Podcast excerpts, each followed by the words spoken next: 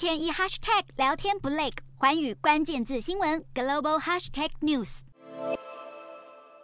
英特尔第三季财报显示，营收年减一成五，净利也只剩去年同期的百分之十五。不但计划削减成本达一百亿美元，更计划裁员，并且下修了全年的财测，同时警告全球科技业正在勒紧裤带度小月。无独有偶，Google 母公司 Alphabet 和脸书母公司 Meta 不约而同表示，客户在广告投放上缩手，而亚马逊也传出转租数百万平方英尺的仓储空间，部分的团队更暂停招聘。然而，美国通膨创四十年高点，联准会暴力升息之下，美股暴跌。全球首富的特斯拉执行长马斯克虽然坐拥身家六点八兆台币，但是已经比去年少了一点八兆台币。而财富紧追在后的亚马逊创办人贝佐斯也有四点三兆台币的身价，但是去年损失近两兆台币。不过最惨的可说是脸书创办人祖克伯，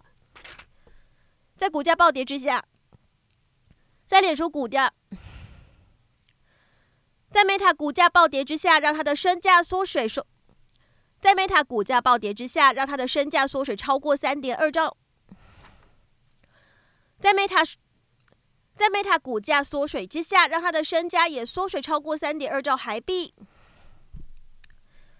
在 Meta 股价缩水之下，让他的身家也跟着缩水超过三点二兆台币，如今只剩一点二兆台币。在短短一年内，全球前二十大科技富豪身价更总共已经蒸发近五千亿美元，约合十六兆台币。另一方面，马斯克才正式接手推特不久，已经出现对其言论自由的疑虑。华盛顿邮报报道，二十七号推特易主的消息传出十二个小时之内，平台上攻击非裔人士的字词使用率就飙升了五倍。此外，性向歧视和仇恨贴文等原本会遭到推特删除的内容也暴增，而有心人士似乎有意测试推特易主之后的言论极限。经过二十九号马斯克回应，将会组成涵盖广泛多元论点的内容审核会议，但他一向以言论自由绝对主义者自居，引发担忧，恐怕会引发新一波的网络仇恨。